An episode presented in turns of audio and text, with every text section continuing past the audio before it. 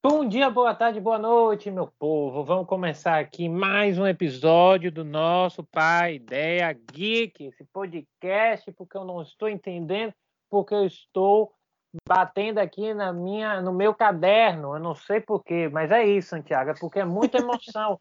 é muita emoção de estarmos aqui gravando mais um episódio. Eu acabei de amassar meu caderno. Enfim, deixa ele aqui do cantinho. Gente, Pai Ideia Geeks, boa tarde, bom dia, boa noite, boa madrugada, não importa o lado que você esteja nos ouvindo, mas estamos aqui novamente para falarmos de temas ligados ao nosso audiovisual. Só que hoje, talvez, Santiago, nós iremos tocar em temas que não sejam tão divertidos assim.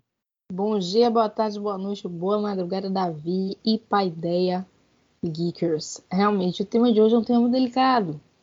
É um tema que gera revolta, que gera tristeza.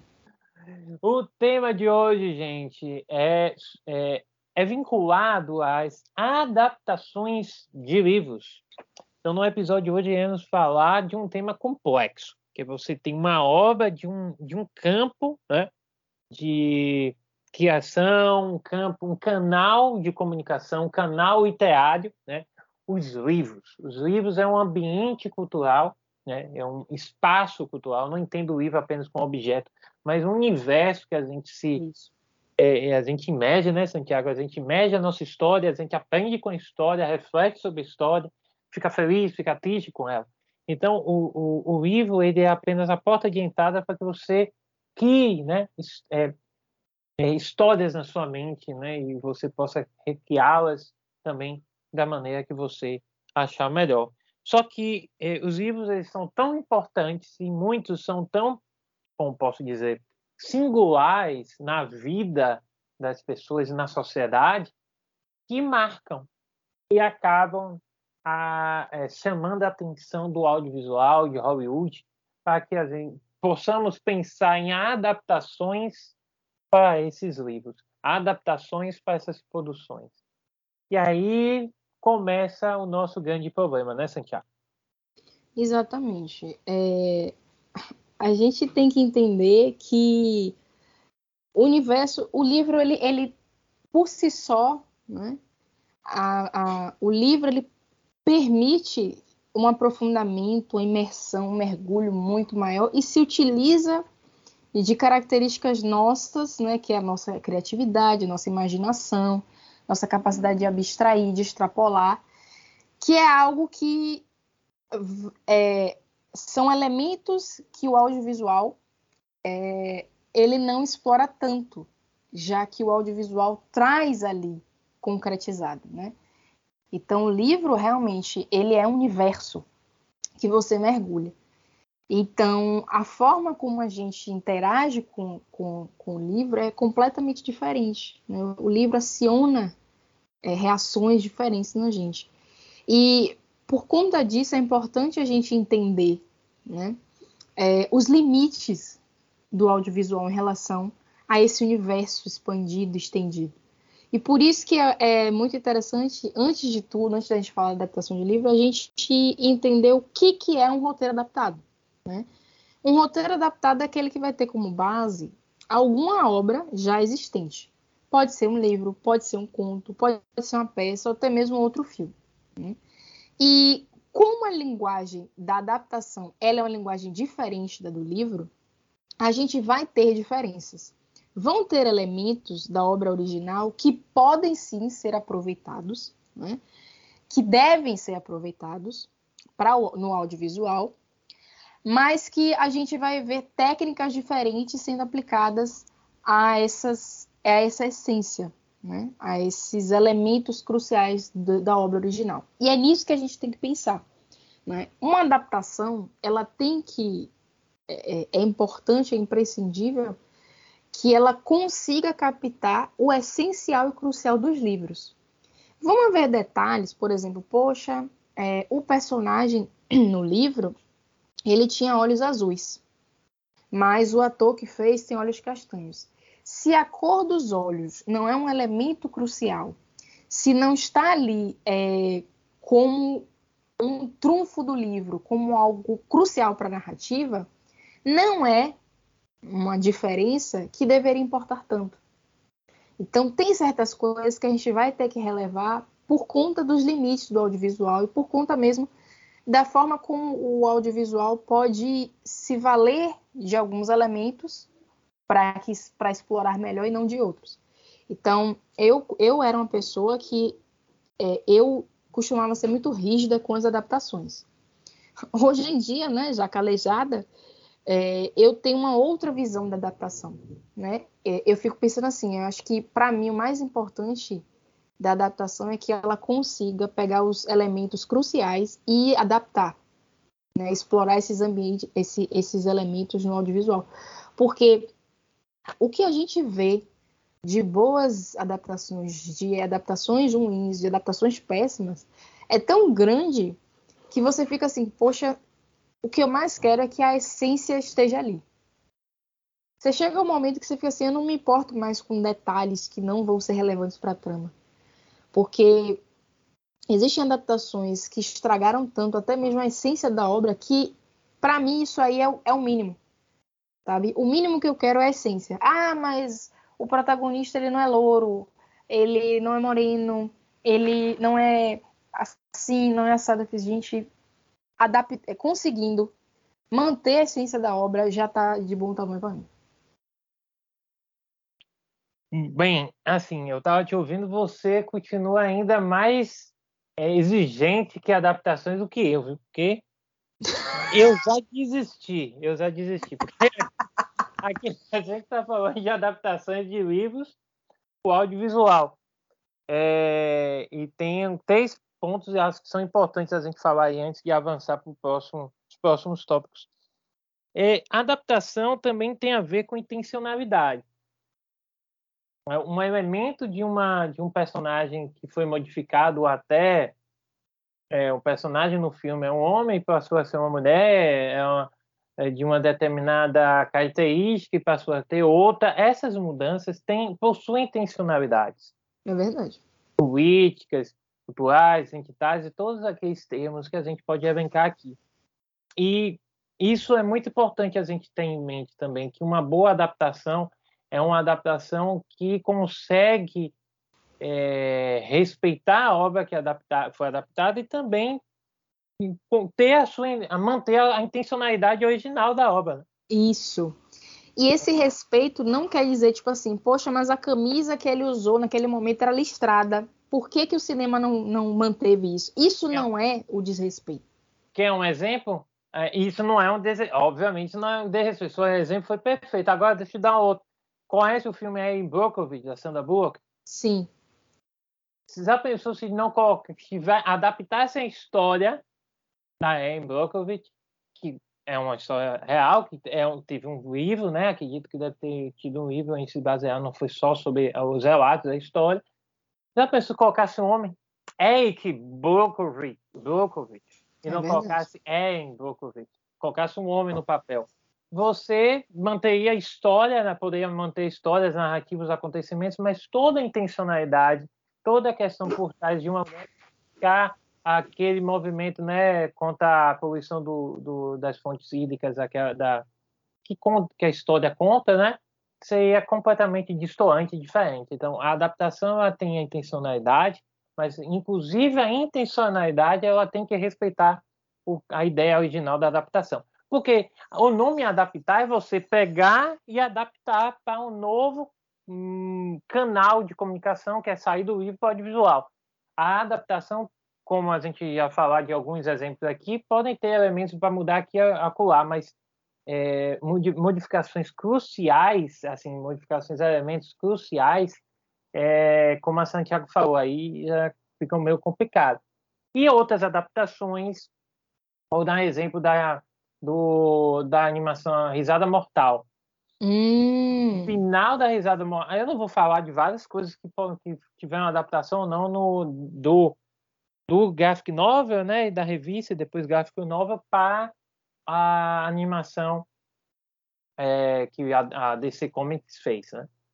É, DC Animation. É uma coisa muito importante é aquela cena final em que o Batman começa começa a dar risada com o Coringa, né? O Coringa, o Batman tá perto lá de acabar com o Coringa. E aí é, o Coringa começa as primeiras páginas né, finais dando risada, primeiros quadrinhos. Aí depois o Batman começa a dar risada junto com ele. Aí depois você percebe que só o Batman está dando risada e a risada do Coringa desaparece. Isso é uma discussão até hoje dizendo se o Batman acabou de vez com a vida do Coringa ou não. Como é que isso foi adaptação anime? Ah, diga. Isso nos quadrinhos é interessante porque o balão da risada do Batman ele vai aumentando isso. até tomar tudo. Então, tipo assim, olha o recurso utilizado pelos quadrinhos para te fazer pensar, poxa, eu, talvez o Batman tenha liquidado o Coringa. Será? Não foi? Uma sutileza. Então, isso. Uma sutileza que deixa no ar algo legal, porque é uma interpretação legal que isso é, eu fico brincando, é que em contos de Comic Con da vida, né, dos encontros geek da vida, é, se toca nesse assunto, sempre vai ter alguém a favor e ou a pessoa contra. Né? É, é, agora, no, na questão da animação, fica evidente uhum. que, o que aconteceu. Né? Nos quadrinhos, é, isso fica é, no ar, mas não tem como você mudar isso no audiovisual, porque o audiovisual é, é, é vou ser redundante, gente, desculpa. O audiovisual é visual. Então, Isso. você não tem como escapar ou deixar coisas no ar, elementos no ar. Os elementos ficam bem claros do que está acontecendo na narrativa. Isso ficou muito claro nessa adaptação da Risada Mortal. Acho que são exemplos legais para a gente dar alguns pontos de vista sobre a adaptação, para que quando a gente avançar agora nos, nos seus maravilhosos grupos que você colocou no, seu, no roteiro que você criou, Santiago, o pessoal que esteja nos ouvindo entenda que existem variações dentro dessas adaptações. E eu acho que é uma coisa interessante, né? Tipo, só, só eu esqueci de, de dar essa informação. É a. Que terrível. que terrível. A definição de roteiro adaptado eu tirei do Instituto de Cinema. Sim. Eu esqueci de falar, que absurdo. Não, é um e instituto aí... muito importante aqui no Brasil, inclusive. E aí, quando fala de trata-se de linguagens diferentes, e o que Davi falou sumariza bastante isso. Então, no livro, nos quadrinhos, a gente tem como falar de certas coisas de modo mais sutil. Infelizmente, em determinados momentos, o audiovisual ele vai precisar ser mais explícito ou vai precisar se utilizar de uma sutileza de modo distinto. Sim. Então, eu fiquei pensando, enquanto o Davi estava falando, de, por exemplo, cenas é, quando o livro ele nos faz entender que no background do personagem ele passou por um abuso, ele passou por uma violência. Então você tem como fazer isso de forma mais sutil.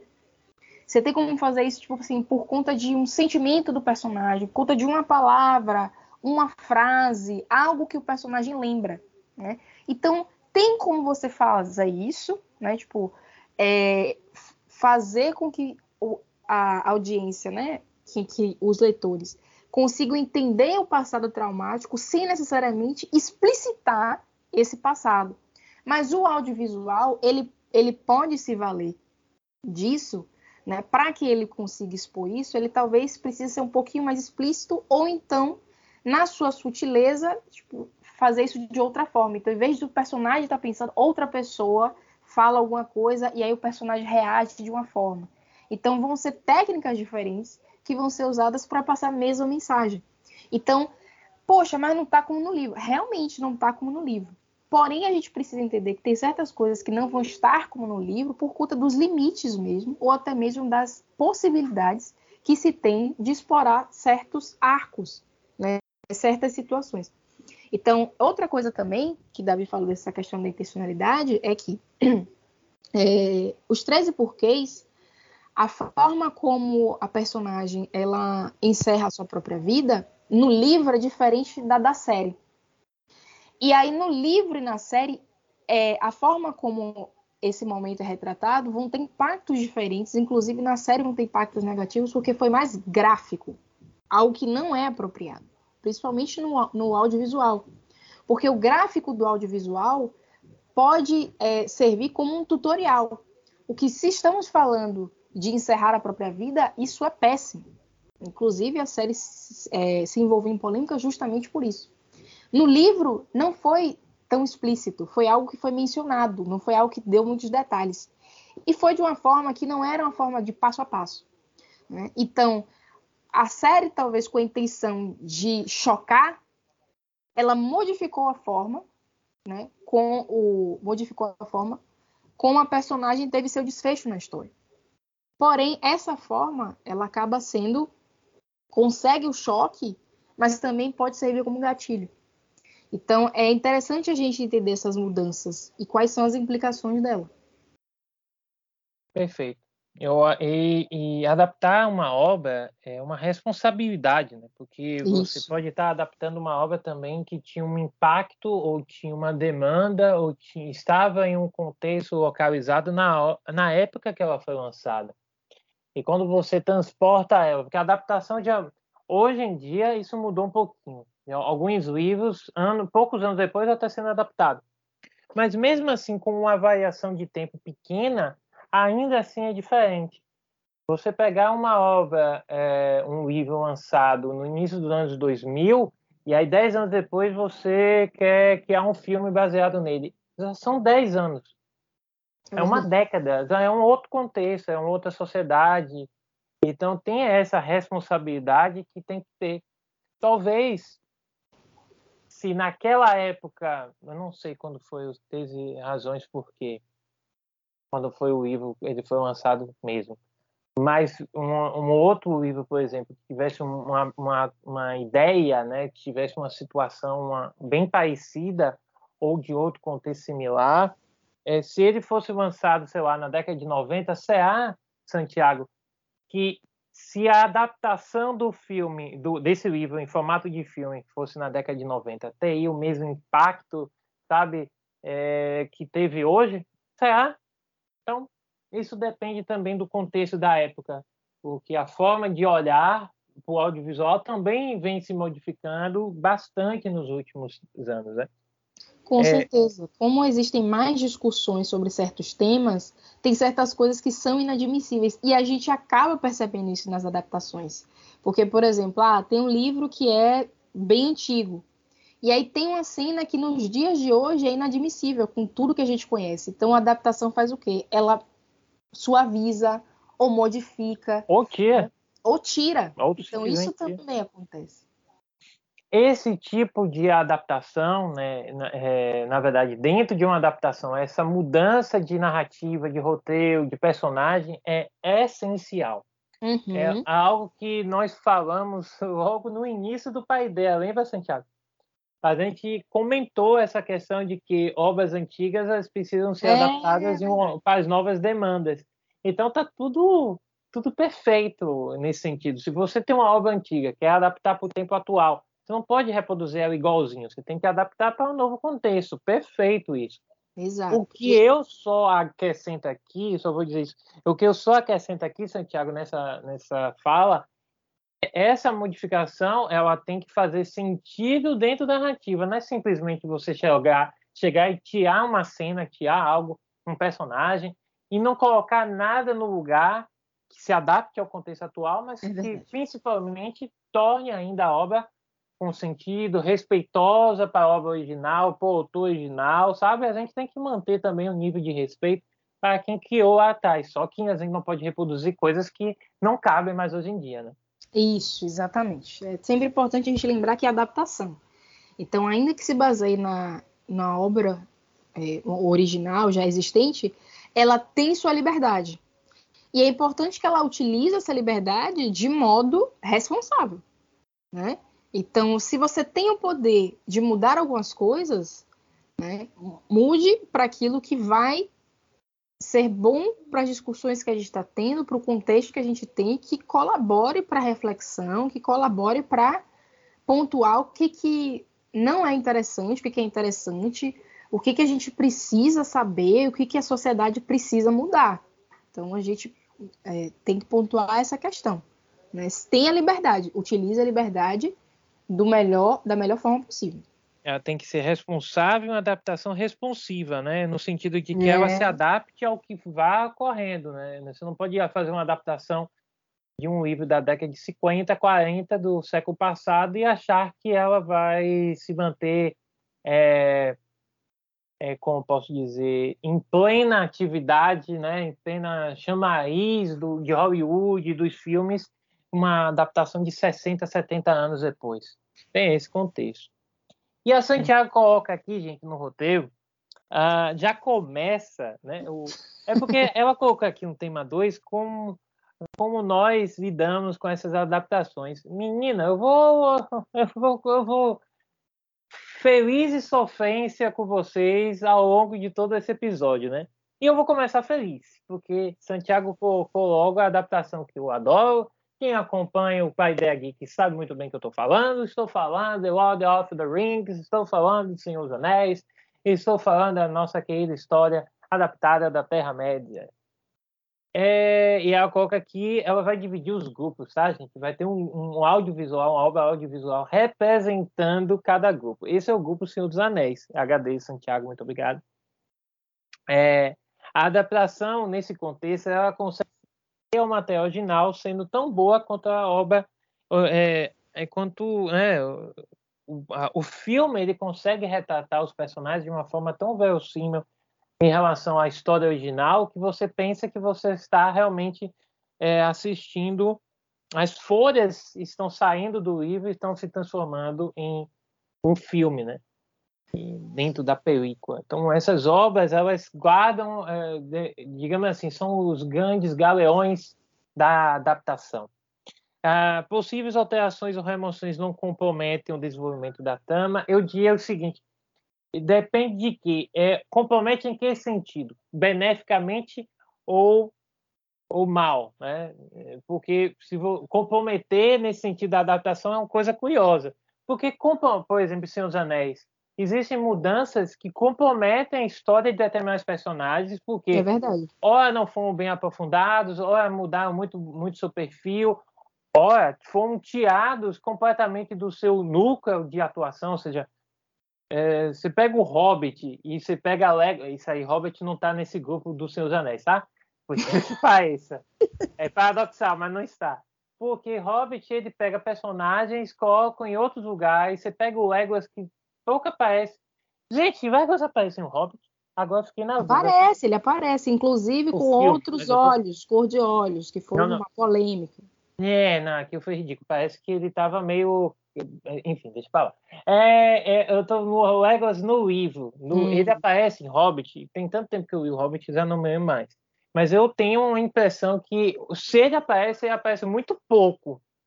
E lá em Hobbit, se, se não fosse ele no arco final, todo mundo morria do, do... É, o protagonista morria antes, né, é, do que de, deveria ocorrer. É, personagens secundários morreriam. Quer dizer, existem mudanças que comprometem, como em Hobbit, e mudanças que comprometem beneficamente, como em Seus Anéis, como alguma morte, algumas mortes de personagens que dentro do, da obra de Peter Jackson da primeira trilogia foi muito bem colocada. E aí, só para terminar esse tópico, né, o tom dos livros é captado pela obra cinematográfica. Putz, se você pega Senhor dos Anéis e compara com Hobbit, a, assim, Senhor dos Anéis foi gravado em campo. Eles foram para uma, Nova Zelândia, Nova Zelândia, Irlanda, foram várias regiões assim para fazer as gravações. Então você sentia que o lugar era real, parecendo que estava realmente saindo das páginas do livro. Quando você vai em Hobbit, tudo é tela verde. Eu tenho um problema com, com CGI ou com é, tela verde, né? Não, não tenho, só que não é a mesma coisa. Não é mesmo, não. Não é, não é. Santiago. Pode ser mais prático para os estúdios, eles podem amar, mas não é a mesma coisa. Davi, você, você fez um, um, apontamento aí que eu fiquei pensando, né? Essa questão do comprometer o desenvolvimento da obra. Porque eu acho assim, eu acho que quando você muda, né, um pouquinho da essência do personagem, o papel dele na trama, isso compromete um pouquinho o desenvolvimento, porque você, uhum. por exemplo, ele tem uma participação maior e isso desencadeia algo no livro e isso é retirado ou alterado no filme. De certo modo, isso está comprometendo o desenvolvimento da trama. Né? Eu acho que o que a gente pode dizer é que as obras desse grupo são obras que deixam um sabor agridoce. Isso Porque você fica com aquele incômodo, tipo, poxa, mas esse personagem não era assim no livro. Esse talvez personagem... não fique ruim. É o que eu sempre falo. Talvez não fique ruim, mas você está comprometendo a, a, a, história original. Isso. Fica aquele incômodo, porque você fica assim, tá, eu, tudo bem, não foi esse personagem, tipo, eu queria que fosse. Mas não, eu acho que pro saldo final, uhum. né, eu acho que não é algo que você coloque e diga assim, poxa, estragou tudo para mim. Poxa, Egon. Oh. Ou esse eu vou ter que falar. Nossa. Esse eu não vou nem falar. Tem dois, duas obras aqui, gente, que eu vou ficar em silêncio. Vou até fechar meu microfone, tá? Ai, gente. É... Eu, vou, eu vou logo passar rapidamente. Gente, segura os seus anéis, porque eu quero dar risada, gente. Eu vou tirar até o meu fone para dar o microfone para dar risada. É o ódio de Santiago perante Egon e uma outra obra que ela vai falar mais à frente.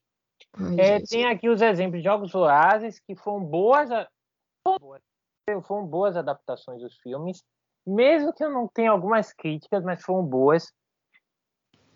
É, Harry Potter, é que venhamos e convenhamos, Harry Potter tivemos boas adaptações e outras nem tanto, outras isso. Né? Então, eu entendo fãs de Harry Potter que criam 10 filmes é, é, igual a mim, que eu queria uns 20 filmes de Senhor dos Anéis, mas é, é, existem momentos que a adaptação ela peca.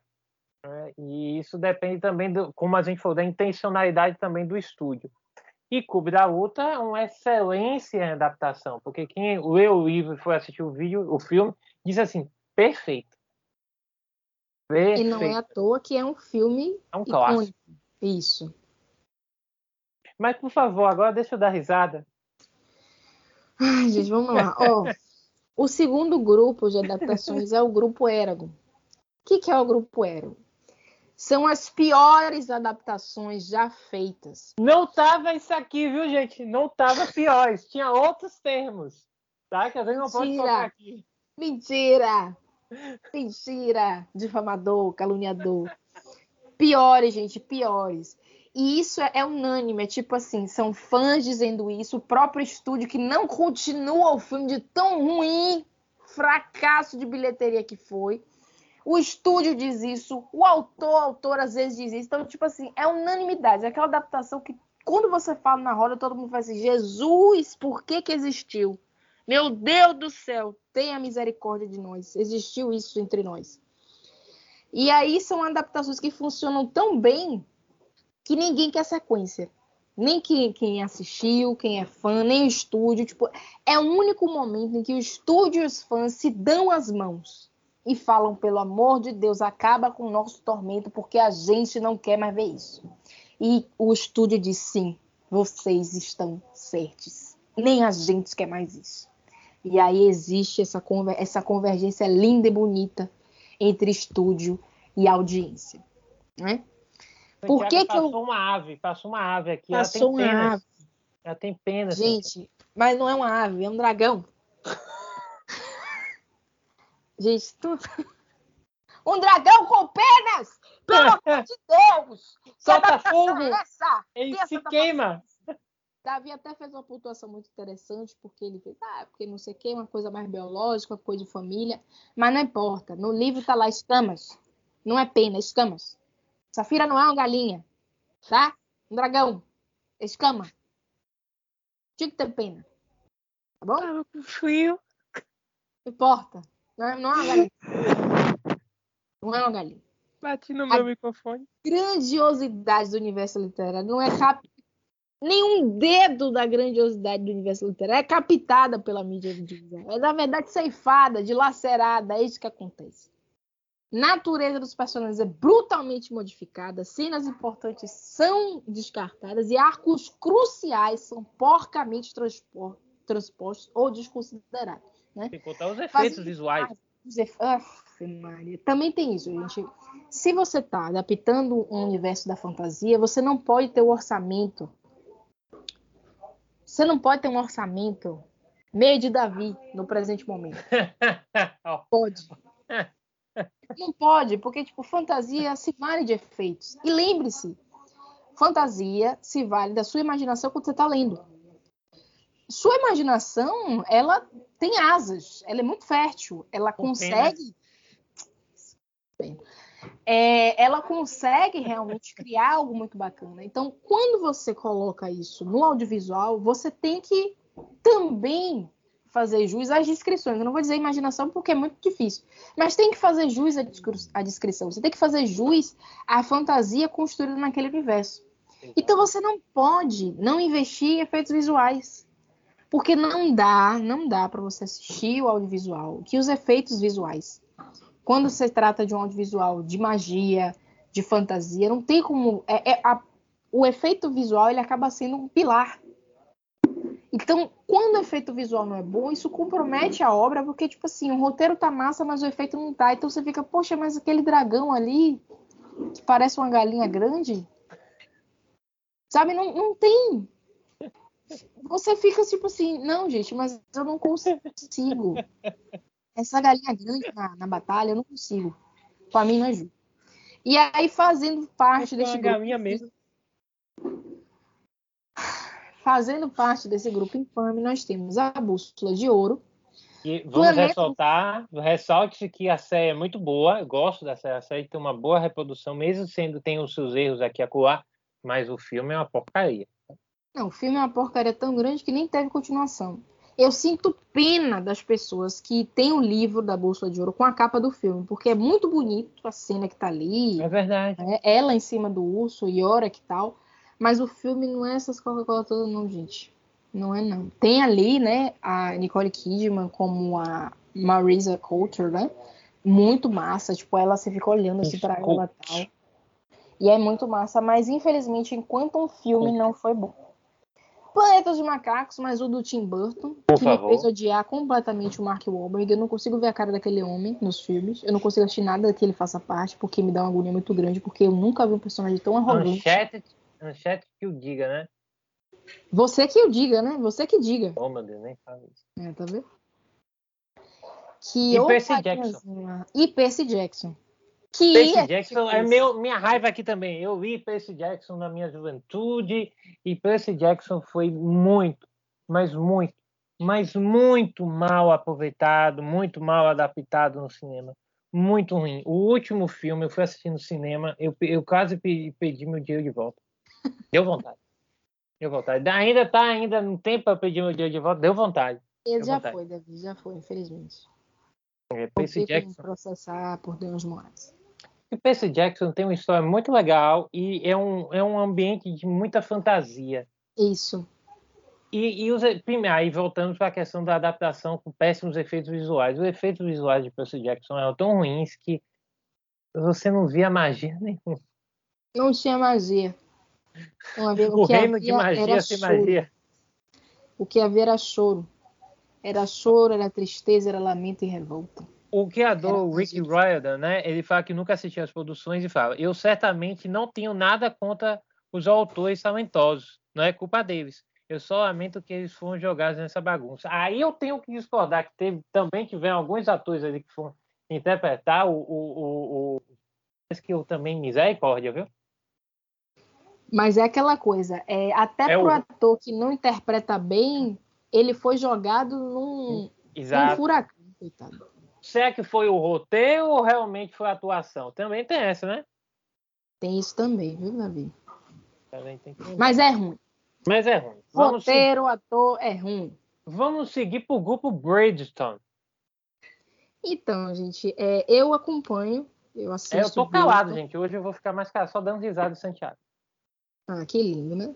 E que, para quem não sabe, a Shonda está envolvida na produção dessa série. E a Shonda, ela é uma pessoa que sempre advoga pela diversidade, principalmente racial, é, nas obras em que ela está envolvida. Então, isso não teria como ser diferente com Bridgerton. E eu acho que Bridgerton faz uma coisa muito legal, que é inserir personagens não brancos na obra. Primeiro, que Bridgerton é, é uma adaptação da série de livro Os Bridgerton, de Julia Quinn. E como todo romance de época, infelizmente o que a gente vai ver é uma brancura excepcional. Então, o que a gente tem são personagens brancos, brancos, brancos, brancos, brancos, brancos. A gente só tem isso. E aí a Shonda introduziu personagens não brancos na obra. Né? E eu acho que isso é muito interessante porque é, a obra ela tem uma limitação racial. E o audiovisual, é, essa mudança foi importante para que a gente ampliasse a diversidade e a representatividade na mídia. Então, foi uma, uma alteração que trouxe pontos positivos para a obra. E existem adaptações que fazem isso, né? Em que você traz mudanças que acabam sendo boas para a história por conta das próprias limitações da história. Né? Então, quando a gente tem mudanças étnico-raciais do livro para o audiovisual, isso é algo muito importante, porque a representatividade que faltou no livro, a gente traz ela na adaptação. Né? Então, e outra característica também, lembrando que quando a gente está falando do grupo, a gente está falando de um representante, não necessariamente que todas as características que eu vou listar aqui do grupo é, necessariamente se refiram a Bridgeton, tá?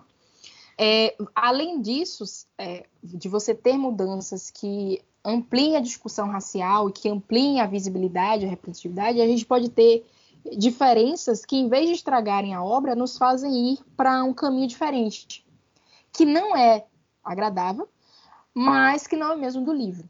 Né? Eu vou só adiantar quais são os, as obras que fazem parte. Né? O Diabo Veste Prada, por exemplo, toma caminhos diferentes do livro, mas isso não torna a obra ruim. Né? Isso, na verdade, faz com que a gente tenha, vá para um caminho diferente e que é agradável. Então, por exemplo, na obra, a gente não tem a representação da Miranda Priestley como um personagem tridimensional, um personagem que a gente vê chorando, vê sofrendo, um personagem complexo. No livro a gente não tem essa esse, essa construção. Porém o filme traz isso. E aí o filme traz isso como a partir da Mary Streep. Então nos leva um caminho diferente que é agradável no quando a gente está acompanhando o filme. Né? quer dizer que, tipo assim, a adaptação se permitiu não ser fiel à obra, isso acontece, porém essa não fidel, essa não ser fidedigno não necessariamente significou ser ruim. Né? É, e aí o que a gente acaba, em consequência disso, o que a gente vai ter é que filme e livro se tornam obras com enfoques e encaminhamentos distintos que funcionam bem para cada formato. Então, esse é um grupo que eu gosto muito, porque é aquele grupo em que você. É, é um grupo muito honesto. É um grupo que, tipo assim, gente, eu quero seguir diferente da obra. Mas eu quero seguir diferente porque eu acho que talvez essa interpretação, é, essa leitura, essa perspectiva seja interessante. Então, eu gosto desse grupo. Eu acho um grupo honesto. Eu acho um grupo que é corajoso, porque se propõe algo diferente, mas tem uma razão de ser. Né? E é aquele tipo de grupo em que você consegue gostar do livro, consegue gostar da adaptação, entendendo que são universos distintos.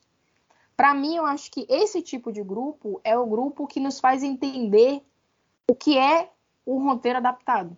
Nem sempre é fiel, a linguagem é diferente e os elementos, na forma como esses elementos vão ser tratados, vão ser diferentes. Mas isso não torna nem o filme e nem o livro ruins, inferior, nem nada do tipo. Eu gosto muito desse grupo. Né? O Mundo Perdido, que é, é, foi um livro do Arthur, Arthur Conan Doyle e que teve adaptação da série, eu gostei muito da série, eu acompanhava bastante a série, a série tinha umas discussões muito interessantes, eu acho que aprofundou bastante alguns personagens, de modo que quando eu fui ler o livro, eu fiquei assim, poxa, mas eu esperava que fosse um pouco mais como a série. Né? Eu acho que a série conseguiu extrapolar muito bem o livro. Né? O livro ele traz uma premissa muito bacana, tem um desenvolvimento legal dos personagens, mas até mesmo o enfoque da trama, quem são os protagonistas, como os protagonistas são retratados, eu achei que a série fez muito bem. Talvez algumas pessoas que tenham lido o livro e visto a série depois façam assim, poxa, eu não gostei do que a série fez. Mas eu gostei bastante da extrapolação que a série fez. Então, é, eu considero o Mundo Perdido dentro desse grupo que é o grupo Bridgerton. Né? E sobre essa questão da diferença do Diabo Veste Prada, é importante salientar que essa diferença foi apontada pela própria autora, né? Que é, ela entendeu que foi um caminho diferente adotado pelo audiovisual, mas que foi um caminho que ela gostou. e que ela entendeu que funcionou para o audiovisual e para a intencionalidade do filme.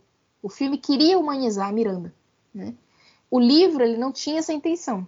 Né? O filme ele só queria mesmo é, apontar o quão fria, o quão cruel e desagradável era Miranda. Mas essa não foi a intenção do filme. Mas são caminhos que funcionaram muito bem, que foram, foram feitos de modo excelente. E você falando de Bridgestone, eu estava vendo aqui, é... o bom também de que lançou, né, essa mudança também oportunizou o surgimento de um excelente ator. Com certeza. O Regé Page, né? Eu não sei se é assim que se fala o nome dele, né? É uma mistura de meio francês, ele é britânico, mas tem um meio francês aqui.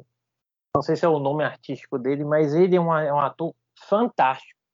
Isso. Fantástico. Então, ele já pensou se a adaptação não tivesse tivesse tido essa modificação que a Santiago trouxe, não teríamos esse ator possivelmente aparecendo. É, poder, ele poderia aparecer em outros espaços, mas não estaria aparecendo neste momento, talvez, é, de uma forma tão positiva. Ele é um excelente ator e eu tenho certeza que ele ia aparecer mais vezes em outras produções, né? Com certeza. Ah, e você me lembrou o seguinte: tem uma coisa que eu preciso falar mais da Diga. série Bridgerton. Porque, tipo assim, eu primeiro assisti a série da Netflix, depois fui pro livro. Isso é. E, e, o que é mais engraçado é que a série tomou caminhos diferentes, mas eu entendia todos os caminhos que a série tinha tomado. Tipo, tem uma cena que é extremamente polêmica no livro, é horrível. É, é uma cena que você fica assim, meu Deus, sério, Julia Quinn precisava disso. E aí no, no na série, eles não deixaram de, de pontuar a situação, porém eles suavizaram de modo a, poxa, é algo incômodo, mas também não tão incômodo assim. E tem algumas coisas, porque é, Bridgerton é uma série, então você tem falando dos. São sete ou são oito irmãos?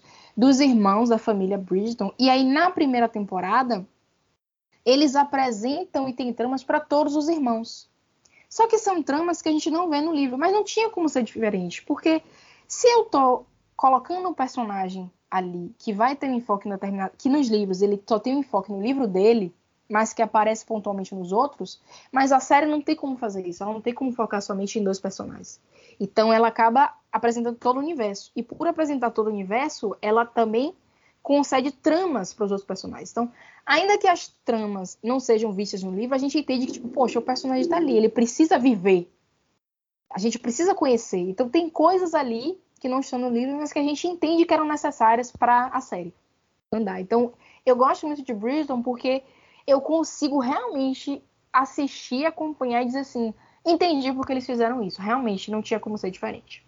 Se me agrada ou não é outra coisa, mas a questão da gente compreender por que, que a série teve que fazer isso, mesmo que destoando do livro, eu acho que isso é algo muito legal da adaptação. É, é, eu acho que abre um diálogo muito honesto, muito franco, de tipo, poxa, eu entendi o que vocês fizeram, possa ser que eu não tenha gostado, mas eu entendi. Vocês perceberam como ela fez de propósito que ela não gosta, uma coisa que ela gosta, agora daqui a pouco ela vai falar uma coisa que ela não gosta, né? É porque é, precisa, né? O altos e baixos da gente. Altos e baixos. Alto, vai, vai, vai. Ela agora colocou um grupo muito legal que é o grupo Tubarão. O grupo Tubarão é porque esse termo, além de ser vinculado ao filme, é porque tem muitas obras aqui que a gente vai citar nesse, nesse tópico que eu, por exemplo, alguns eu sabia que eram baseados em livros, outros não. Você sabia que Tubarão é baseado em um livro e não veio da cabeça do nosso querido Steven Spielberg? Não adapta, foi adaptado o Tubarão do livro e pelo que eu sei foi uma adaptação até fiel. Óbvio que foi super mega hiper valorizado o, o Tubarão e todo aquele clima colocado em torno dele porque é a grande marca do Tubarão né? E aqui mostra como o audiovisual ele incrementa e potencializa hum, sensações e sentimentos quando a adaptação é bem feita é, se não for, quando você ouve tubarão, ouve qualquer referência alguma, alguma criatura do mar, e por algum motivo o ser humano provoque e ele, ele vai atacar, né? Eu tenho essa, essa crítica, né? Esse contexto, ele tá de boa. Aí vai lá e vão atacar o, o bichinho. Mas vamos lá. Vocês conseguem tirar da cabeça a música. Dan, dan, dan, dan, dan, dan, dan. Não posso continuar cantando, tá? Mas vocês continuam, você consegue imaginar Tubarão sem aquela música de pânico aqui? Não. Então, quando falamos de uma adaptação que consegue tirar do livro e extrair uma boa adaptação, né? a narrativa se mantém fiel, e ao mesmo tempo você incrementa é, elementos do audiovisual, elementos sonoros que potencializam os sentimentos que o livro talvez não tenha condição de ter retratado, obviamente pelas limitações que o livro, óbvio, propõe, possui. Então, é, a adaptação, como colocado aqui, a adaptação sobressai o livro, no sentido que transforma o ícone, né, não o livro, não mais como adaptação. As pessoas se lembram do filme como se fosse a obra principal. É, tem outros exemplos, como Jumanji, né? O primeiro Jumanji, ele é um clássico dos clássicos, né, com Robbie Williams. É, o Guerra Mundial Z, que é um bom filme, é, mas poucas pessoas conhecem que tem um livro sobre ele, tá? Mas o, a, a, atuação de Brad Pitt está muito boa, é um bom filme. Eu acho que ele está abaixo dos outros aqui, né, em termos de adaptação, mas é um bom filme. Forrest Gump, tô, caramba, o Tom Hanks ali adaptando Forrest, né?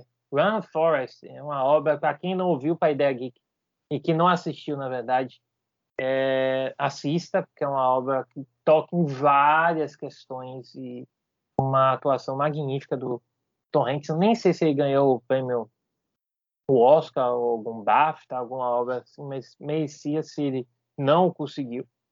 O Poderoso Chefão, que é um clássico do cinema, todo mundo lembra do é, do Al Pacino fazendo o, o, o, personagem, então se esquece completamente que é baseado em uma, um livro.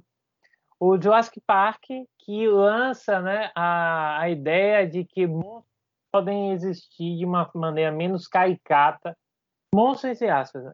eu quis dizer aqui, é criaturas ameaçadoras podem existir dentro das obras audiovisuais de uma maneira que faça sentido, não seja uma coisa caricata, como é representado até então. Principalmente porque é um robôs, né? Foram criados é, robôs, digamos assim, representantes animatrônicas, né? Do, é, dos dinossauros que foi uma revolução tecnológica de gravação, de adaptação de obras também na época.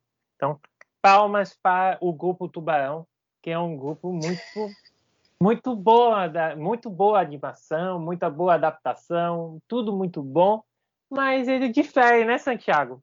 De um outro grupo. Ele difere. E tem, uma coisa, tem um movimento Diga. interessante que o grupo Tubarão faz, Sim. que é o do a partir do audiovisual você, você migrar para o livro. É, Jurassic Park eu não sabia que era baseado num livro. Só que eu conheço os filmes. Eu lembro da, da atmosfera do filme, era a atmosfera que me agradava. Então, eu talvez queira explorar o livro por conta do filme. Forrest Gump foi isso que aconteceu comigo. Fiz a mesma coisa. Eu assisti o filme, ah, gostei pra caramba e fui assistir ver o livro. E tem mais detalhes, obviamente, no livro. Uhum. Mas a adaptação é impecável. é impecável. É isso. E talvez, Davi, se a gente for arriscar, mas a Marvel, de certo modo, está fazendo, está influenciando esse movimento é, no sentido de pessoas que não emergiam no mundo dos quadrinhos se voltar para os quadrinhos por conta dos filmes. E descobrir que os quadrinhos são muito mais ricos que os filmes. Tudo Com bem. certeza, tudo bem, né? As descobertas que tem no meio do caminho né? Tá aí para a pessoa aí para lidar, mas tem esse movimento interessante que, que reviver isso no, nos é. jovens de hoje, né? Porque isso. mesmo que seja mais digital, tem muita gente que agora compra quadrinho digital, faz uma coleção isso. de quadrinhos digitais. Né? É, mas isso é reviver um, algo que é importante, que é a leitura na infância, né? Na juventude. É, tá, é, passamos uma época, Santiago, ali nos inícios dos anos 2000, que não tínhamos muito não é muito fervorosa essa ideia dos quadrinhos. É não muito, contrário. É uns jogos muito fortes. Da Marvel, do universo cinematográfico da Marvel ali 2009, 2010 para cá, as coisas começaram a mudar. E é bom ver um monte de gente voltando, as empresas, editoras brasileiras trazendo de novo quadrinhos que tinham abandonado. Reimpressões, exatamente. Isso. Coleções, por exemplo. A Marvel ela tem duas coleções que reúnem importantes arcos do seu mundo de quadrinhos. E a gente não pode dizer que isso não se deveu, de certo modo, a um sucesso dos filmes, que apresentou para muitas pessoas o mundo dos quadrinhos. Sim. E, e, e, essa apresentação é uma apresentação muito mais palpável, né? É mais, é mais visualmente palpável e concreta. Porque nos quadrinhos ele tem várias obras que às vezes dialogam entre si. Nos filmes, não. Os filmes têm os filmes de origem, arcos de origem, que ofertam para essas para a juventude, para os jovens, essa oportunidade de estar acompanhando o início de uma, de uma história. É verdade. Então, esse grupo é um grupo muito interessante, mas interessante não é como a gente vai definir o próximo. Boa sorte. Gente, não é à toa que o nome do próximo grupo se chama Grupo Divergente. Tá? É um grupo em que a adaptação é extremamente fiel ao livro a primeira. Porque o resto, as sequências, destoam terrivelmente dos livros da série. São desastres. Desastres. Né? Divergente. Oh, é, chega a... Ai, meu Deus do céu. Eu, eu fico muito sentida, porque eu, eu acho que o movimento meu em relação ao Divergente foi do Grupo Tubarão. Tipo, do filme, eu acho que eu parti para os livros. E aí, o primeiro livro, caramba, a, a, é muito fiel. O filme é muito fiel ao primeiro livro. E isso é uma coisa bacana. Assistimos juntos, inclusive. Assistimos juntos. E aí eu assisti, foi esse movimento mesmo, Davi, dos filmes para os livros, porque o Insurgente a gente assistiu junto. Eu gostei bastante do filme, até descobri que era uma história completamente diferente da do livro. E a história do livro é, é, é a história daquela coisa do segundo livro, que é a ponte, que é a preparação. Então, o segundo livro, Insurgente, ele traz elementos de mais políticos, no sentido das alianças, né, dos posicionamentos diferentes dos grupos. Então, o segundo livro ele tem, a, tem ele introduz uma parte importante desse mundo que é essencial para o desfecho da obra em Convergente. Só que Insurgente ele trouxe uma história que para o filme funcionou bacana, mas era uma história que terminou no filme não tinha muito gancho para as sequências serem boas. Se seguisse o que aconteceu no segundo livro, teria muito gancho e ampliaria o universo. Mas não foi isso que aconteceu com o filme. E eu lamento muito porque é um universo muito interessante.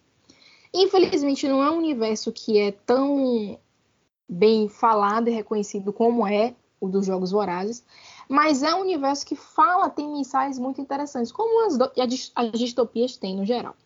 E aí o livro, infelizmente, não aproveitou isso. E é, eu acho que o mais bizarro é, tipo, velho, vocês fizeram isso no primeiro livro. Por que, que vocês decidiram mudar completamente os rumos da história no segundo filme?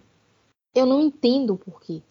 Não é como se o segundo livro, porque eu acho que o pensamento é esse, poxa, Divergente acho que é uma coisa muito de ação, muito tiro, porrada, bomba. Então a gente vai ter que fazer isso no segundo filme, ainda que o segundo livro não seja assim. Porém, a história não é só ação. Você está falando de uma distopia. A distopia tem fundamentos sociais e políticos que são importantes de serem explorados. E, infelizmente, o segundo filme não fez isso. E aí foi um desastre completo, né? Convergente foi um fiasco. Convergente ia ser dividido em duas partes. Eu não sei nem se teve a primeira, que eu não lembro real. Eu e Davi desistiu da história. Não, não, não, não. Ele eu, ia ser lançado para Ceia e desistiam. Já foi a frente. E, e é, é, chato porque é aquele universo que você fica, poxa, esse universo aqui seria interessante de se ver no audiovisual. Mas não foi o que aconteceu, não foi adaptado da melhor maneira possível. Porque aí a gente vai ter uma coisa diferente do grupo Bridgerton. Porque ainda que as mudanças, as diferenças façam com que filme e livro tomem caminhos diferentes, mas sejam bons caminhos, no grupo Divergente você vai ter caminhos diferentes que não são caminhos igualmente bons. Então, o Insurgente serviria, a história, a trama do, do filme Insurgente serviria para um filme solo. Se eu quisesse fazer uma história com início, meio e fim naquele filme. Mas não serve para uma história que deveria, supostamente teria, três filmes de adaptação dos livros. Né? É, vamos lá, vou instaurar uma polêmica. Né? Eu Diário não estou falando de... nada. Diário de uma Princesa, para mim, está nesse grupo, porque eu li é, o primeiro, li o segundo. Tem algumas diferenças? Tem. Mas são diferenças que eu relevo, achei que foram legais o primeiro filme. O segundo me pareceu muito diferente do que eu li. Eu fiquei assim sem entender, porque até mesmo os personagens que surgiram e que estavam nas sequências dos livros, eles não estavam ali. E as questões de Mia nos livros seguintes também não estavam ali. Então eu fiquei assim, poxa, mas tinha tudo para ser uma sequência de filmes, né? É, longeva, tinha tudo para ser uma sequência bacana, que iria conquistar um público bacana, mas não foi. Então eu fiquei, poxa, o universo dos livros de Diário da Princesa, os dilemas, as questões, porque Mia é uma adolescente e que ela é uma princesa, então é, ela vai ter conflitos muito interessantes, que eu acho que isso seria muito bom no filme, mas não foi isso que aconteceu. E, em minha opinião, para mim, Harry Potter se encontra no grupo Divergente. Por quê? Porque eu, e aqui eu vou falar de mim, não estou falando do mérito da obra, não estou falando de absolutamente nada, estou falando da minha opinião. Eu, infelizmente, só consegui assistir as adaptações de Harry Potter até o quinto filme. Depois eu não consegui assistir mais. O quinto filme, para mim, foi o limite eu devo ser uma das poucas pessoas nesse mundo que amou o primeiro e o segundo filme, porque para mim eles foram os mais fiéis ao livro possível. E em questão de tudo, de atmosfera, de ambientação, tudo, tudo, tudo, tudo. Caracterização, eu gostei bastante do primeiro e segundo, para mim foram os mais fiéis. E inclusive eu tive o movimento de assistir os filmes e depois para os livros. Talvez isso também influencie um pouco. E eu gostei muito, porque eu percebi algumas diferenças, mas eu ficava, poxa, o livro e o filme são, eu ouso dizer até, que, para mim, em relação a Pedra Filosofal e Câmara Secreta, os filmes são melhores do que os livros. Eu tenho essa opinião. O terceiro filme, para mim, ele é um filme que ele teve liberdades de adaptação que não me agradaram. Eu não me agradaram, não me agradou a caracterização, a forma como alguns personagens foram interpretados não me agradou. Então eu considero que é um filme que não faz jus ao livro. Eu prefiro muito o livro. Porém, é uma adaptação que, para mim, é uma adaptação passável. É uma adaptação que até vai. Né? O quarto também tem um pouco desse sentimento. Né? O livro é, para mim, a adaptação. Ela não vai chegar aos pés do livro, mas ela ainda traz algum entretenimento. Né? Ela traz algum entretenimento. O quinto não me agradou. E os outros piores ainda. Para mim, eu acho que o sexto foi a gota d'água. E olha que eu nem assisti. Mas é uma das piores adaptações que eu já vi. É uma coisa de destruir terrivelmente do livro. Tipo, o sexto livro de Harry Potter é um ótimo livro. É um livro que tem muita coisa acontecendo, muita coisa sendo jogada na sua cara. Muita coisa importante para a finalização da série tá ali. E eu acho que o filme fez foi uma bosta completa em relação ao livro. Então, na minha opinião, Harry Potter pertence ao grupo Divergente porque eu prefiro as adaptações dos primeiros livros né? E sinto que a qualidade ela foi diminuindo ao longo das sequências, tá? Ao longo dos filmes subsequentes, ao ponto de não mais me agradar e eu não querer mais acompanhar as sequências que se seguiram. Então, para mim, pode ser que eu incomode muita gente, mas é, essa é a minha opinião, essa foi a minha percepção é, de que Harry Potter, para mim, não é uma, uma, uma adaptação a série de filmes para mim não é uma adaptação que faz jus aos livros. Né? Os livros eles conseguem crescer em relevância, importância, em desenvolvimento dos personagens, construção e amadurecimento. E para mim o filme ele não traz isso.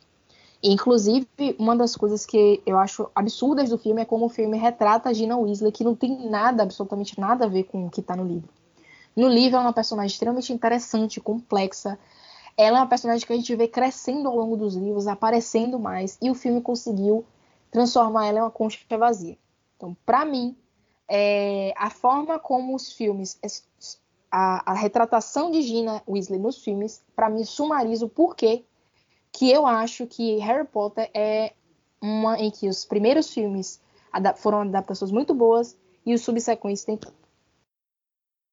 é agora, neste momento, que perdemos, perdemos mais de 5 mil ouvintes. Acabou. Três quartos da audiência decidiram dar, ligar o, o botão do dane-se para o Pai Ideia Geek. Olha, eu só digo dizer uma, eu te digo só uma coisa. É, eu estava aqui prestando atenção, ouvindo. De, hoje vocês estão vendo, presenciando, queridos pais geeks, que eu estou bem caladinho porque eu sabia é o momento.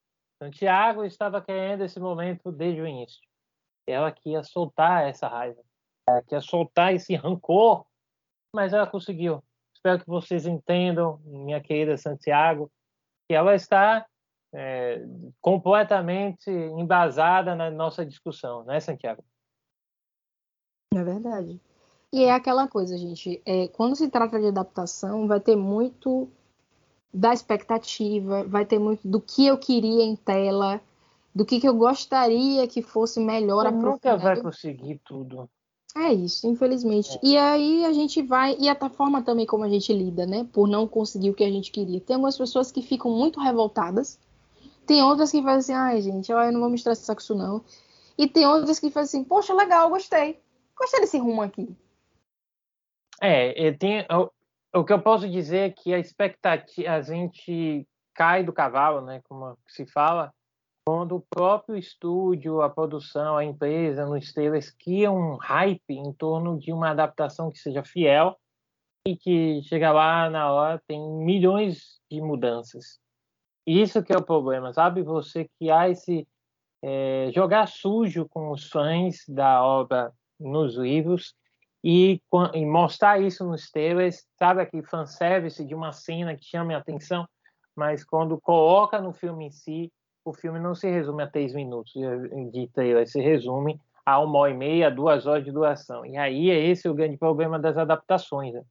E, e não só nós que odiamos, né? Só que a título de curiosidade, e os autores, né, das obras é, que saem do livro e vão para o cinema também têm seus momentos de ódio perante essas adaptações. O nosso querido Stephen King, né, com O Iluminado, mas não é só O Iluminado, é assim, e acho que Iluminado é a, é a escrita dele para escrever tantos livros tão potentes e, e uma pessoa que está precisando de pelo menos uma lanterna para ajudar são os roteiristas para escrever as adaptações dos livros. Porque as obras de adaptação de Stephen King são muito complicadas de adaptar, mas não são impossíveis. A gente não está falando de uma adaptação de um anime, a gente está falando de uma adaptação de um mundo de fantasia que é bem complexo. Nós estamos falando de uma adaptação de um mundo muitas vezes palpável, real, que tem lá o sobrenatural vinculado, às vezes em algumas obras, mas são muito mais concretos. E eu não sei o que passa pela cabeça dos roteiristas em simplesmente porque não segue o que está lá, gente. Isso é uma falha. Isso eu acho que é, talvez não seja a culpa do roteirista, talvez seja a culpa da empresa que está é, é, moldando e direcionando a discussão, mas segue a obra original se a obra original foi tão bem sucedida e ela é palpável de ser adaptada, então adapta, gente, não muda, não faz, não, não, não cria caso tá? com os fãs. Né? O, o, o, eu, vou, eu vou passando, viu, Santiago? Se você quiser é, ir falando, porque é, falar das adaptações mal feitas do Stephen King é basicamente um episódio novo do pai dele. É.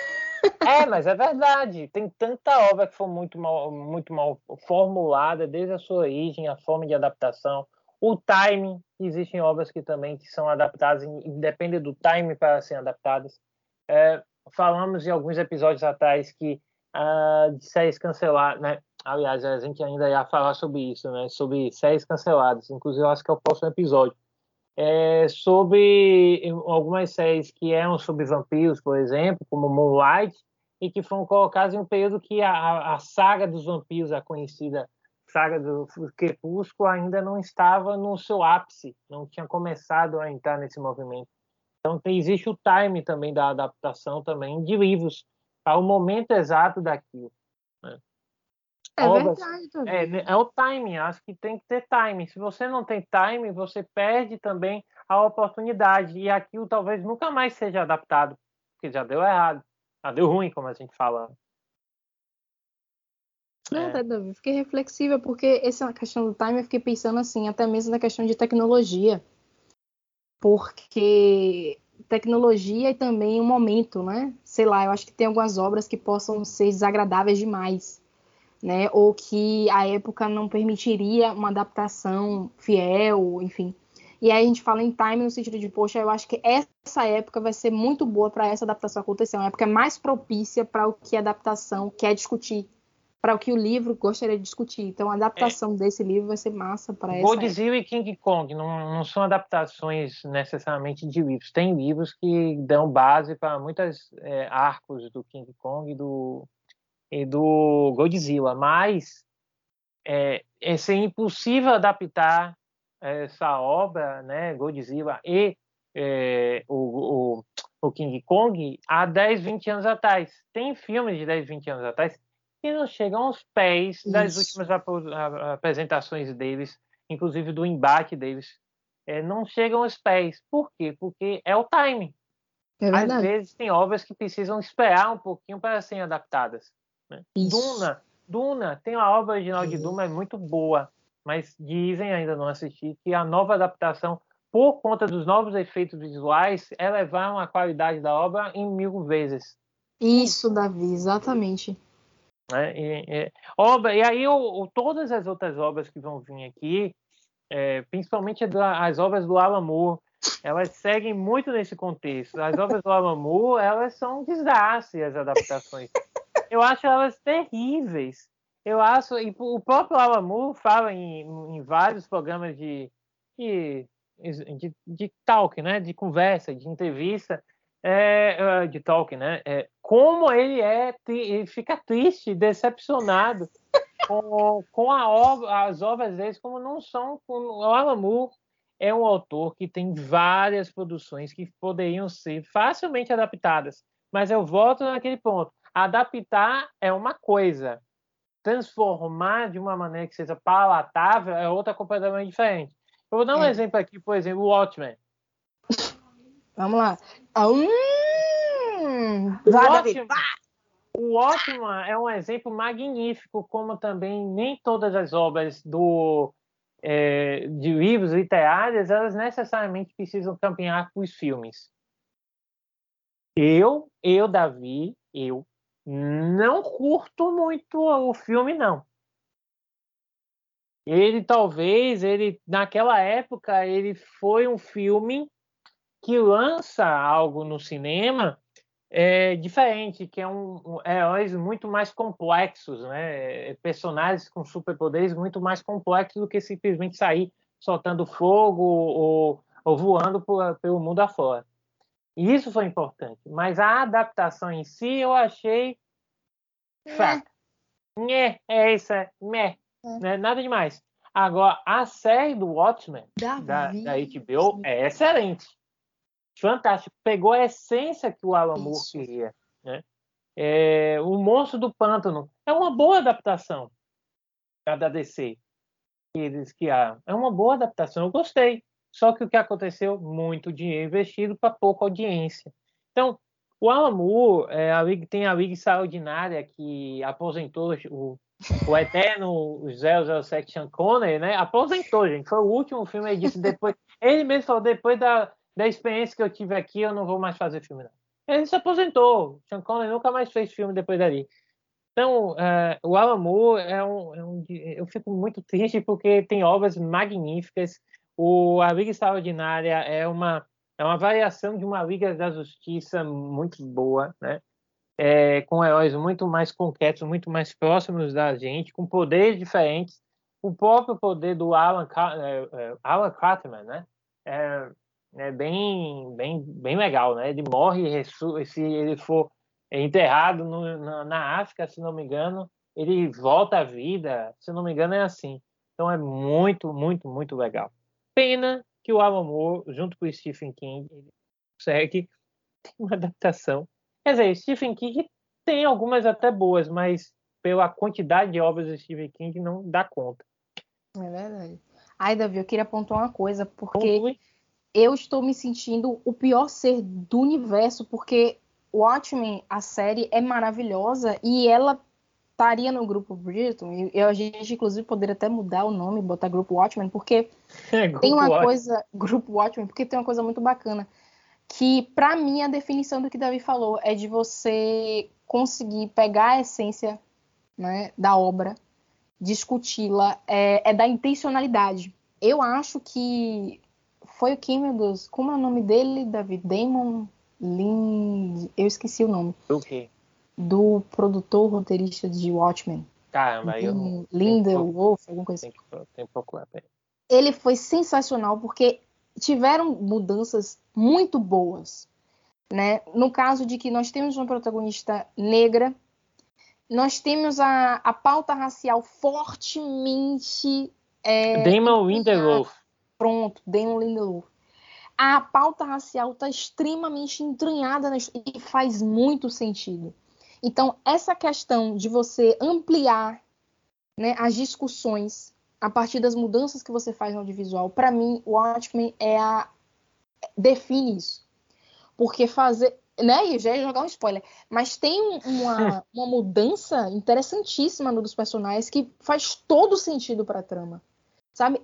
parece que essa série pegou a mensagem do, do Alan Moore de Watchmen e, tipo assim, extrapolou de uma maneira tão boa tão tipo, boa. Tipo, tio Alan, agora vai.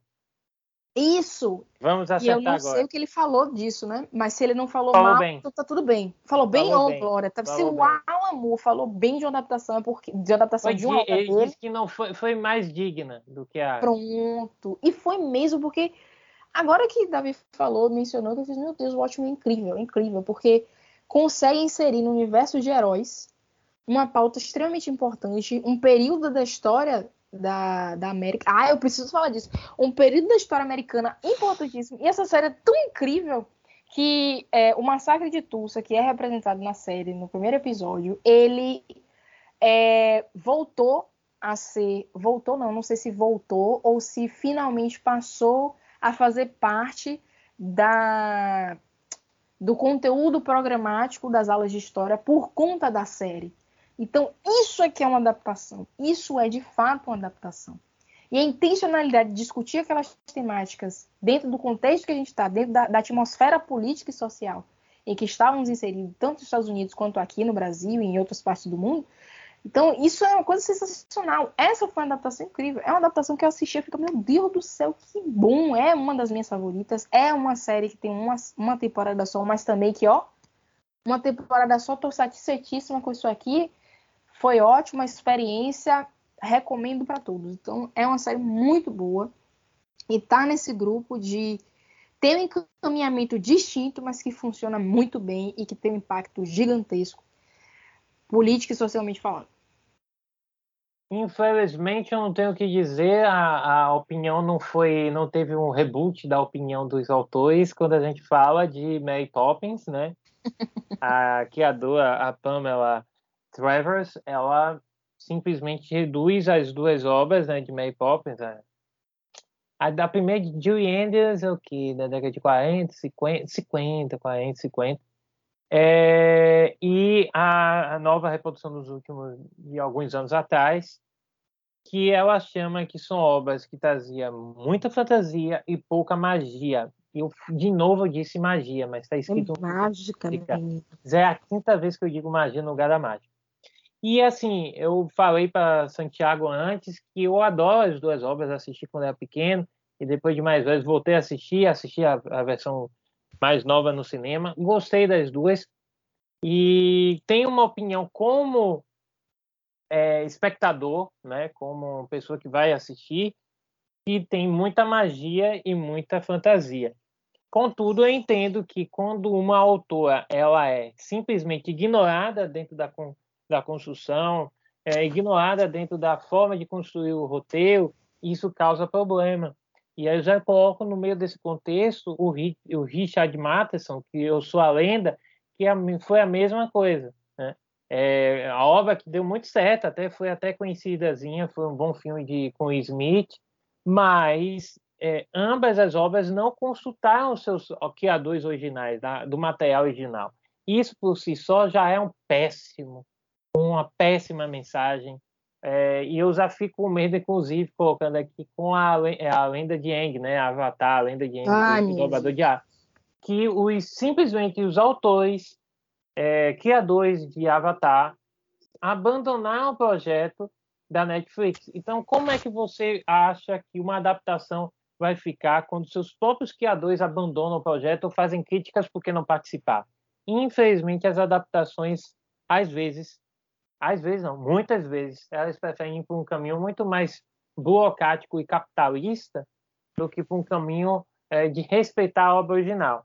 E aí eu até aproveito a minha fala dizer é, para vocês, Spider Geeks e Santiago, falar de adaptação é falar de uma oportunidade de revermos obras ou começarmos a ter um outro, outro ponto de vista sobre obras que lemos lá atrás. A leitura nos traz uma, um mundo de magia, um mundo de criação, porque cada um cria na sua própria mente a história que está lendo quando você coloca isso para o audiovisual, é a tentativa de tentar unificar essas milhões de narrativas e de criatividade que surgem em cada um dos leitores para algo que agrade a todos. Infelizmente, nem sempre a gente vai agradar a todos, mas a gente não pode deixar de falar. Uma adaptação que respeite uma, uma matéria original, uma adaptação que simplesmente não jogue no lixo um fã ou um grupo de fãs que olham para aquilo ali como se fosse algo intrínseco à vida deles. Então, é, a adaptação é importante, ela precisa continuar, mesmo que a gente fique com o pé atrás, mas ela precisa ser, é, a gente precisa olhar para os erros de Eragons do passado, para a gente evitar criar novos Eragons no futuro. Não é isso, Santiago? Exatamente. É, inclusive, eu fico pensando também no que Davi falou dessa questão dos criadores de A Lenda de Yang terem se afastado, que se os próprios criadores que criaram aquele universo, que têm um pouco mais de noção desse universo do que a gente, eles se afastam desses processos, eles criticam esses processos, então que confiança eu, leitora que acompanha, posso ter nessas adaptações? Né? Então, não estou dizendo que tem que seguir à risca o que o, autor, o criador, criador da obra, fala, faz e diz. Mas estar em consonância é extremamente importante, porque eu posso sim me levar para caminhos diferentes da, da obra original, e a gente já viu que tem isso, e ainda assim fazer com que o autor se agrade com esse caminho. Fazer o autor entender por que, que, que esse caminho ele foi adotado. Né? Então, essa consonância, e não, e não fala aqui de necessariamente uma. É, de agradar o autor completamente, de seguir todos os passos, mas de estar em consonância com ele, a ponto de ele dizer que, tipo, porra, essa adaptação aqui, ela foi digna. Eu gostei do que eles fizeram. Modificaram um pouquinho, mas eu gostei e entendi. Isso é muito importante. Então, se existe uma crítica, é interessante a gente ter um pouquinho de pé atrás, né?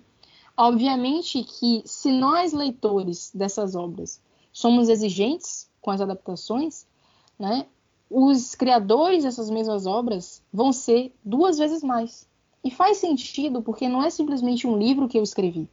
É um pouquinho da minha vida, da minha percepção de mundo que está ali. Né? E é algo que eu imaginei de forma bastante consolidada, né, que está sendo adaptado. É uma mensagem que eu quis compartilhar, que está sendo adaptado. Então é sempre importante a gente pensar que essas expectativas em relação à adaptação não são infundadas, elas têm uma razão de ser. Né? Eu quero ver adaptado o que eu. O, a, o que a história conseguiu despertar em mim. O que a história me fez aprender é, o que a história me comoveu, no que a história me comoveu, em como a história me despertou vários, vários sentimentos bons. Então, quando a gente quer isso das adaptações, não é uma exigência, é o mínimo. Né? Uma adaptação que nos comova, que nos sensibilize, que nos faça refletir, é o mínimo de uma adaptação. Né? Então, não é exigir demais. Criadores e, e pessoas que leem e acompanham as obras, elas não estão sendo exigentes demais, elas não estão sendo chatas, elas só querem o mínimo, que é um mundo em que elas mergulharam, né, que elas aprenderam, que as fascinaram, tenha uma transposição digna, não vou nem dizer fiel, mas digna ao que elas leram. Né? que a grandiosidade na qual elas mergulharam, ela seja transposta para o cinema, para a TV. Isso não é um desejo impossível. E não deveria ser tratado como algo que é impossível de se atingir, né? que é algo que é, ai, não vamos fazer isso, não tem por que fazermos isso. Isso é uma questão de respeito com a obra, com o universo que foi construído, que levou 5, 10, 20 anos para ser construído. E que não merece um fim que não seja digno, que não condiga com a grandiosidade, com a complexidade daquele universo. Que é o que a gente vê, infelizmente. Né?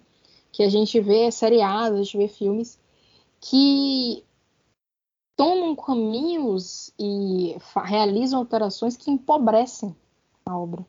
E a gente não quer isso. A gente quer que enriqueça. A gente quer que amplie. A gente quer que potencialize o que essas obras disseram.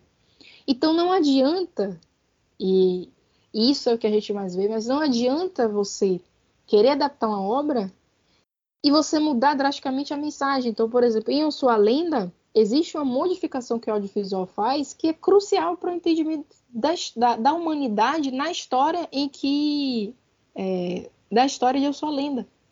Né? Eu vou dizer isso, mas na história de Eu Sou, na, no livro de Eu Sou a Lenda, a humanidade ela cumpre o papel do monstro. A humanidade, no final de tudo, a gente percebe, poxa, o verdadeiro monstro é a humanidade. E no filme isso não acontece. E esse tipo de mensagem é extremamente importante quando a gente está falando do trato do ser humano com outros seres humanos e com animais não humanos também e com o ambiente é, à sua volta.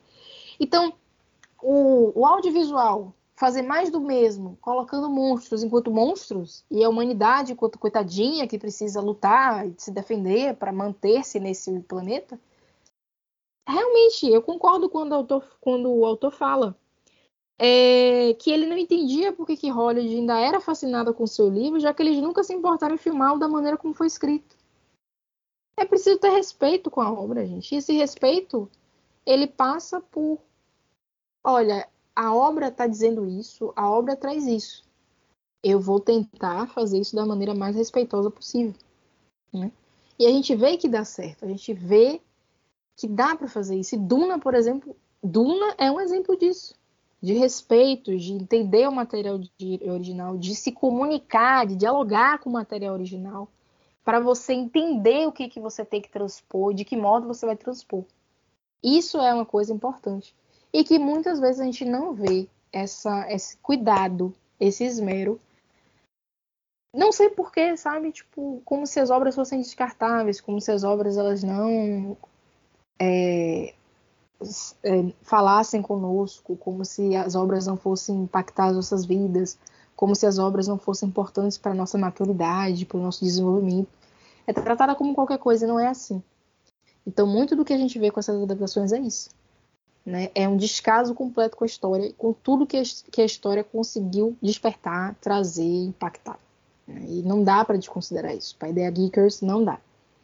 Então, por isso que a gente fica com o pé atrás com as adaptações, por isso que a gente desconfia, por isso que a gente prefere que muitas vezes elas não sejam realizadas, porque se for para fazer um trabalho porco, é melhor não fazer.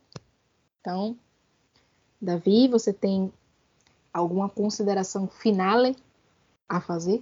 Não, a minha consideração é que eu não fico com o pé, não, eu fico com os dois pés. é isso, eu fico com os dois, é isso. Gente do céu, dá não, viu? Pode ir, fique à vontade com o seu bye. Minha, meu finale é isso. A gente falou tudo que a gente sentiu em relação às adaptações, tá? Tudo que as adaptações provocam na gente, tudo que. Né, tudo, tudo que a gente já sentiu, né? Por conta disso, né? O temor que a gente tem do que vai ser feito com a obra. E é isso, Pai The Geekers. Bye!